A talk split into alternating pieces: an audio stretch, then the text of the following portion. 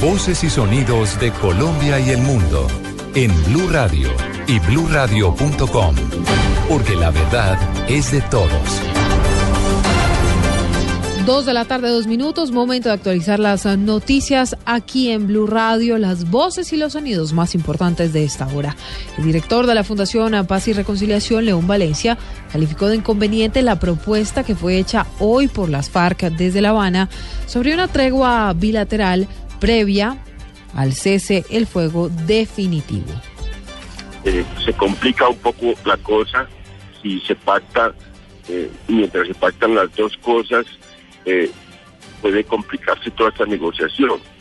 Yo entendería que lo mejor era una sola cosa, un cese definitivo de las hostilidades por partes, y que una primera fase inicial o inmediata sería la tregua bilateral, y luego continuar con el cese bilateral definitivo de las hostilidades y, la concentración de la FARC en, muchos puntos del país para que ese cese definitivo de las hostilidades sea cierto y sea confiable. Dos a tres minutos. Mientras tanto, contratistas que no entregaron los escenarios para los Juegos Nacionales en Ibagué serán sancionados. Así lo advirtió el presidente Juan Manuel Santos. Juan Felipe Solano.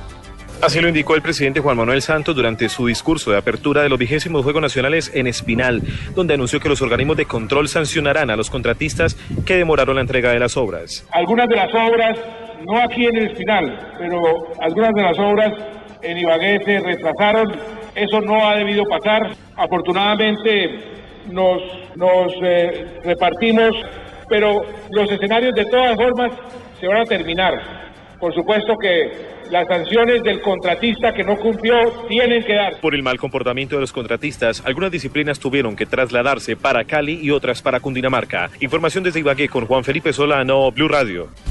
Juan Felipe, gracias. A dos o cuatro minutos. Mientras tanto, nos vamos al departamento de Antioquia. Fueron capturados los dos presuntos responsables del secuestro y desaparición de un comerciante en el municipio de Barbosa, en el norte del Valle de Aburrá. Cristina Monsalve. En el centro de Medellín, la policía capturó a alias El Mono y alias Walter, oriundos del Bagre y presuntos responsables de haber secuestrado y desaparecido a un comerciante de Barbosa, por quien exigían 1.500 millones de pesos para respetarle la vida. Así lo confirmó el comandante operativo de la Policía Metropolitana, coronel John Jairo Rodríguez. Se estaban siendo requeridos por autoridades judiciales por los delitos de secuestro extorsivo y hurto calificado. Estas personas participaron en el secuestro extorsivo y en la desaparición forzada por esta por este plagio, estos delincuentes estaban exigiendo la suma de 1.500 millones de pesos a cambio de su, liberación. Eh, la víctima fue desaparecida de manera forzada por sus captores estando en cautiverio. Los hechos por los que deberán responder los capturados ocurrieron en diciembre del año 2013. El comerciante aún se encuentra desaparecido y la investigación continúa. En Medellín, Cristina Monsalve, Blue Radio.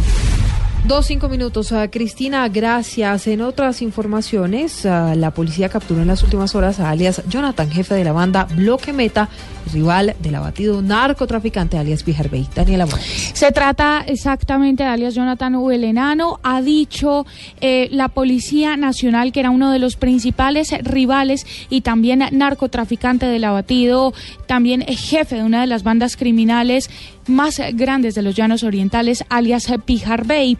Dice la Policía Nacional que este delincuente estaba vendiendo la estructura criminal al clan Úsuga, que planea expandirse a los llanos orientales.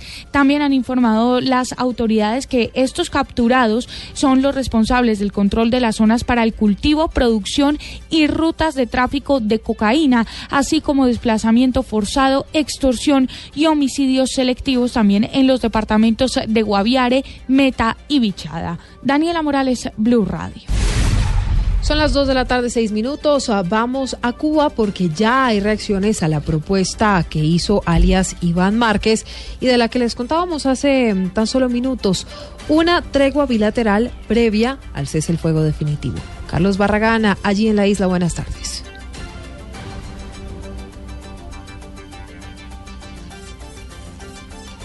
Siete minutos. Ah, bueno, regresaremos en segundos con Carlos Barragán. Mientras tanto, es momento de la información internacional. Daniela ha denunciado el ministro de Defensa de Venezuela que un avión militar de Estados Unidos violó el espacio aéreo del vecino país. Así es, Silvia, pues un avión militar de tipo DAC 48, eh, dice el eh, ministro de Defensa de este país, habría invadido el espacio aéreo del mar territorial venezolano en momentos en que la Fuerza Armada Nacional Bolivariana detectó el inusual sobrevuelo adicional de otros aparatos también de inteligencia de Estados Unidos Unidos que se encontraban allí sobrevolando este mm, lugar y que asegura iniciarán una investigación inmediata para poder establecer cuál era la intención de este avión militar estadounidense sobre el territorio venezolano. Daniela Morales, Blue Radio. Momento de los deportes a las 2, 8 minutos. Ya se vive la previa del partido más atractivo del continente entre, entre Argentina y Brasil. Se jugará este jueves a las 7 de la noche, hora Colombia.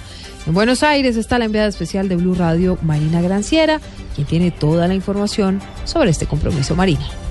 Ya se vive con ansiedad el clásico de las Américas entre la selección de Argentina y la selección de Brasil, ambas selecciones que llegan a esta fecha eliminatoria con necesidad de sumar los tres puntos para no quedarse por fuera de, la ilusión de ir a Rusia 2018. Recordando que Argentina solamente tiene un punto y todavía no ha ganado en casa en esta eliminatoria. La selección de Tata Martino se empezará a concentrar mañana en la sede de la AFA, pero ya ha arribado aquí a territorio nacional en Argentina, el Pocho Lavesi y otros compañeros que han llegado de Europa. Pero la noticia aquí tiene que ver con Carlos Tevez, jugador de Boca Juniors, que sería desafectado finalmente de la selección albiceleste en la mañana del lunes. Sin embargo, la prensa ya garantiza que no estará a punto para el partido frente a Brasil y tampoco para viajar a enfrentar a la selección de Colombia. Brasil solo aterrizará aquí a Ezeiza, a Argentina, Buenos Aires, el próximo día miércoles en la noche. En la información desde Buenos Aires, en Argentina, Marina Granciera, Blue Radio. Noticias contra reloj en Blue Radio. Marina, gracias. Dos nueve minutos. La noticia está ahora en desarrollo. La canciller María Ángela Holguín expresó hoy en Argel su deseo de que se llegue pronto a una solución negociada al conflicto del Sahara Occidental. Solución eh, que podría incluir la celebración del referéndum que está apoyando las Naciones Unidas. La cifra, al menos 30 yihadistas del grupo Estado Islámico murieron hoy y otras 27 personas resultaron heridas, entre ellas nueve civiles, durante un bombardeo de la coalición internacional liderada por Estados Unidos contra una refinería al sur de la ciudad de Mosul, en el norte de Irak. Y estamos atentos uh, porque un grupo de inmigrantes cubanos llegó a las costas uh, de Miami Beach en una pequeña embarcación y en este momento se encuentran gestionando su estancia legal en Estados Unidos. Todo esto al amparo de las políticas migratorias que tiene ese país hacia Cuba. Dos diez minutos es todo en noticias. Más información en blurradio.com y arroba blurradioco. Ya llega Mesa Blue.